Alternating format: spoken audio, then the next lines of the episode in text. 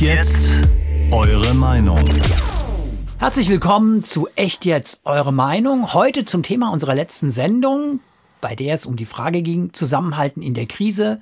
Sollten Reiche jetzt mehr bezahlen? Ich bin Oliver Günther und mir gegenüber sitzt Jens Borchers, Host der Sendung, in der du, Jens, die Position vertreten hast, ja, Reiche sollten in der aktuellen Krisensituation mehr bezahlen. Und du hast darüber diskutiert mit Stella Pazzi, Unternehmerin, persönlich haftender Gesellschafterin beim Unternehmen Molto Media, einem Softwareunternehmen in Saarbrücken die war schon nicht meiner Meinung. Und wenn ich mir die Reaktionen unserer Nutzer und Hörerinnen und Hörer anschaue, dann muss ich sagen, da war meine Position wohl auch nicht die Mehrheitsmeinung. Ja, wobei der ein oder andere hat dir schon beigepflichtet, hat dir recht gegeben. Zum Beispiel Nico aus Bensheim, der es genauso sieht wie du. Reiche sollten sich in der Krise mehr einbringen und der uns Folgendes geschrieben hat. Reiche, besonders aber Superreiche im Milliardenbereich profitieren überproportional von allem, was Deutschland zu bieten hat. Infrastruktur, Bildungssystem für Arbeitskräfte, Verfassungsorgane, die den Reichtum und ihre Privatsphäre schützen. Reiche tragen relativ gesehen aber nur einen sehr kleinen Teil zur Gesellschaft bei. Erstens, sie zahlen weniger Steuern und Abgaben, denn Kapitalertragssteuern sind geringer als Steuern auf Arbeit. Zweitens, zusätzlich haben die Reichen Zugriff auf Steuersparmodelle, die normalen Menschen verwehrt sind.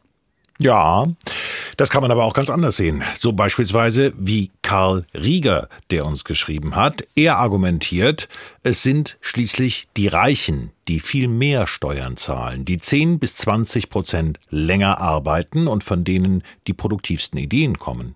Und er argumentiert weiter, 50 Prozent aller Hessen zahlen aus Gründen der Gerechtigkeit gar keine Einkommenssteuer. Das reichste 0,1 Prozent zahlt 8 Prozent aller Einkommenssteuern. Das reichste 1 Prozent zahlt 20 Prozent und 10 Prozent zahlen 50 Prozent. Das heißt, da wird argumentiert, es gibt ja Vorteile für diejenigen, die nicht so viel haben und es gibt dann eben, wie er meint, Karl Rieger völlig zu Recht, auch Vorteile für die, die viel haben. Ziemlich klar bringt diese Position auf den Punkt Roland Diesner, der uns geschrieben hat, ja, das deutsche System bevorzugt tatsächlich den, der viel Vermögen hat. Das ist aber nicht ungerecht. Im Gegenteil, ungerecht ist, ihm das wegzunehmen bringt, glaube ich, diese Position auch ziemlich gut auf den Punkt. Das bringt es wirklich ziemlich gut auf den Punkt. Das kann man gar nicht anders sagen. Aber ähm, dann gibt es natürlich noch dieses Stichwort, was wir ja auch diskutiert haben, mit Stella Pazzi, äh, der persönlich haftenden Geschäftsführerin der Firma in Saarbrücken, nämlich das Stichwort soziale Spaltung. Also spaltet so etwas nicht eine Gesellschaft. Da hat uns Rudolf Tillich aus Gräven-Wiesbach geschrieben, wenn die Schere zwischen Arm und Reich beständig seit Jahrzehnten auseinandergeht, dann geht etwas nicht gerecht zu. Es ist erwiesen, dass in Zeiten höchster Besteuerung das Wirtschaftssystem am besten unterstützt wurde.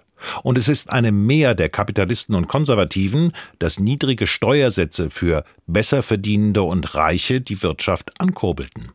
70 Prozent Steuersatz ab einer zu berechnenden Größe auf alles wäre eine vorstellbare Lösung. So sieht das Rudolf Tillich aus Gräfenwiesbach. Ganz anders sieht es dagegen Jonas Bärlich, der sehr deutlich und direkt äh, auch Rudolf Tillich bei uns in den Kommentaren auf hrinforadio.de widersprochen hat und der Folgendes geschrieben hat.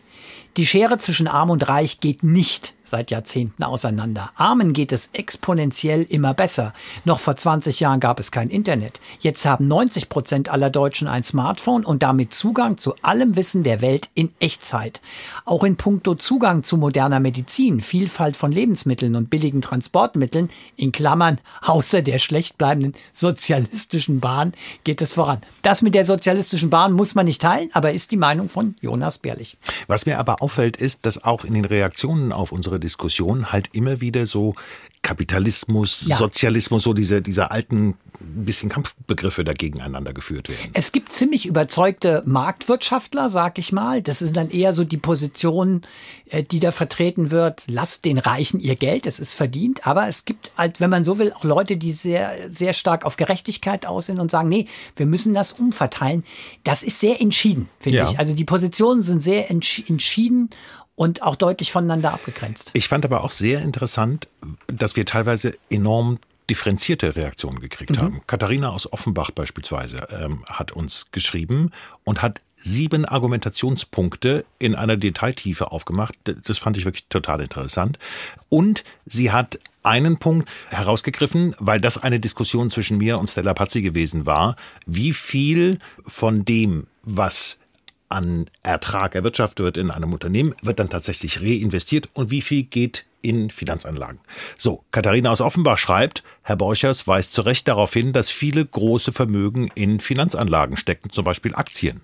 Auch die Einnahmen aus zum Beispiel Dividenden werden mit der Kapitalertragssteuer von 25 Prozent plus Soli plus Kirchensteuer versteuert. Beispielsweise greift dies bei den Einnahmen von Frau Klatten, der Erbin von BMW, die jedes Jahr eine Dividende auf ihre umfangreichen Anteile am Konzern erhält. Die Arbeiter bei BMW am Band zahlen prozentual höhere Steuer auf ihr Einkommen aus Arbeit. Einer, der die ganze Diskussion nicht so ganz nachvollziehen kann, ist dagegen Thomas Seitel aus Kietrich, weil er sagt, das bringt eigentlich nichts, weil die Reichen sich eh schon längst entzogen haben. Wir brauchen jetzt gar nicht mehr darüber nachdenken, äh, ob die mehr beitragen sollen in einer Krisensituation wie der aktuellen oder nicht. Er schreibt, der Journalist, gemeint bist damit du, Jens, der Journalist hat nicht verstanden, dass die Reichen schon lange nichts mehr zahlen. Die arbeiten in ihren steuerbefreiten Konzernen, haben ihr Geld in der Schweiz oder in Stiftungen und lassen sich ihren Wohlstand von der staatlichen Inflation aufblasen. Da könnte man jetzt eine neue Sendung zu machen zu dem Statement. Okay, für heute war es das aber. Vielen Dank für Ihre bzw. eure Kommentare und Rückmeldungen. Das war echt jetzt eure Meinung. Heute zum Thema unserer letzten Sendung Zusammenhalten in der Krise. Sollten Reiche jetzt mehr bezahlen? Wir hören uns wieder beim nächsten Echt jetzt. Überzeug mich in 18 Minuten. Ich bin Oliver Günther. Und ich bin Jens Bauchers. Bis bald. Echt jetzt? Eure Meinung.